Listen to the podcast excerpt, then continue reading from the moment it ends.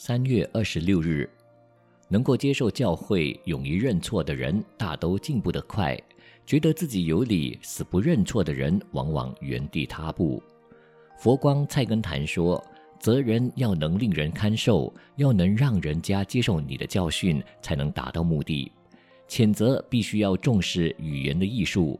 父母对儿女用鼓励代替谴责，老师对学生用指导启发来代替谴责。”夫妻相处用弱势来代替谴责，主管用自我艰辛来表示对员工的谴责。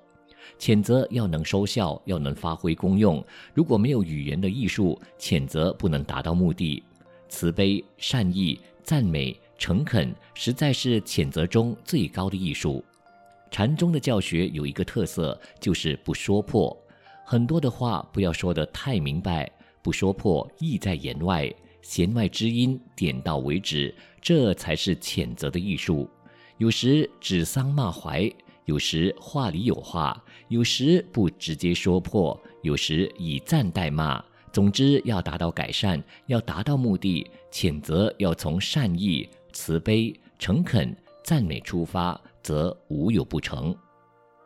文思修。